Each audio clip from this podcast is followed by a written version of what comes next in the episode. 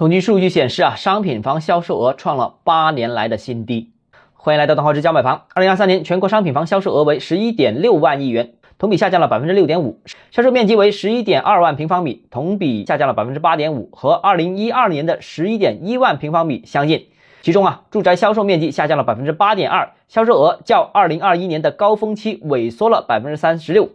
对这一组数据啊，我有几个看法。首先，第一个，二零二三年楼市低迷程度是超过了预期。尽管疫情影响已经过去，但全国楼市并没有止跌，继续呈现成交价、成交量双双快速下滑的趋势。目前呢，楼市持续下行已经明显影响到经济复苏，影响到金融系统安全，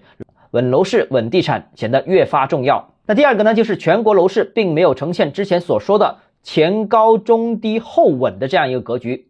从最新公布的十一、十二月份数据显示，楼市在今年年底有加速下滑的趋势。十一月和十二月份的销售面积同比增长分别是负百分之八和负百分之八点五，销售额同比增速分别为负的百分之五点二和。负的百分之六点五，销售价格则是全国全线下跌。其实大中城市当中，十二月环比居然没有一个城市是上涨的，这意味着前一阶段楼市刺激政策的效果基本上消化的差不多了。后续想要楼市企稳、信心恢复，必须给真正的重磅政策。如果继续之前的那种中小力度的政策，以及单纯的舆论引导，可能效果并不会太理想。那第三呢，就是房地产规模大幅回撤之后留下的空白，谁来填补？如果填补不了，则会影响上下游诸多产业，肯定也会影响经济。那三大工程建设呢，是今年计划补缺的主力，但是资金和落地政策到位的时间，什么时候上马，规模大小等等都尚未明确。好的消息呢，是研究机构预计啊，未来五年单是城中村改造就将拉动投资，预计是达到十万亿元，也就是说每年。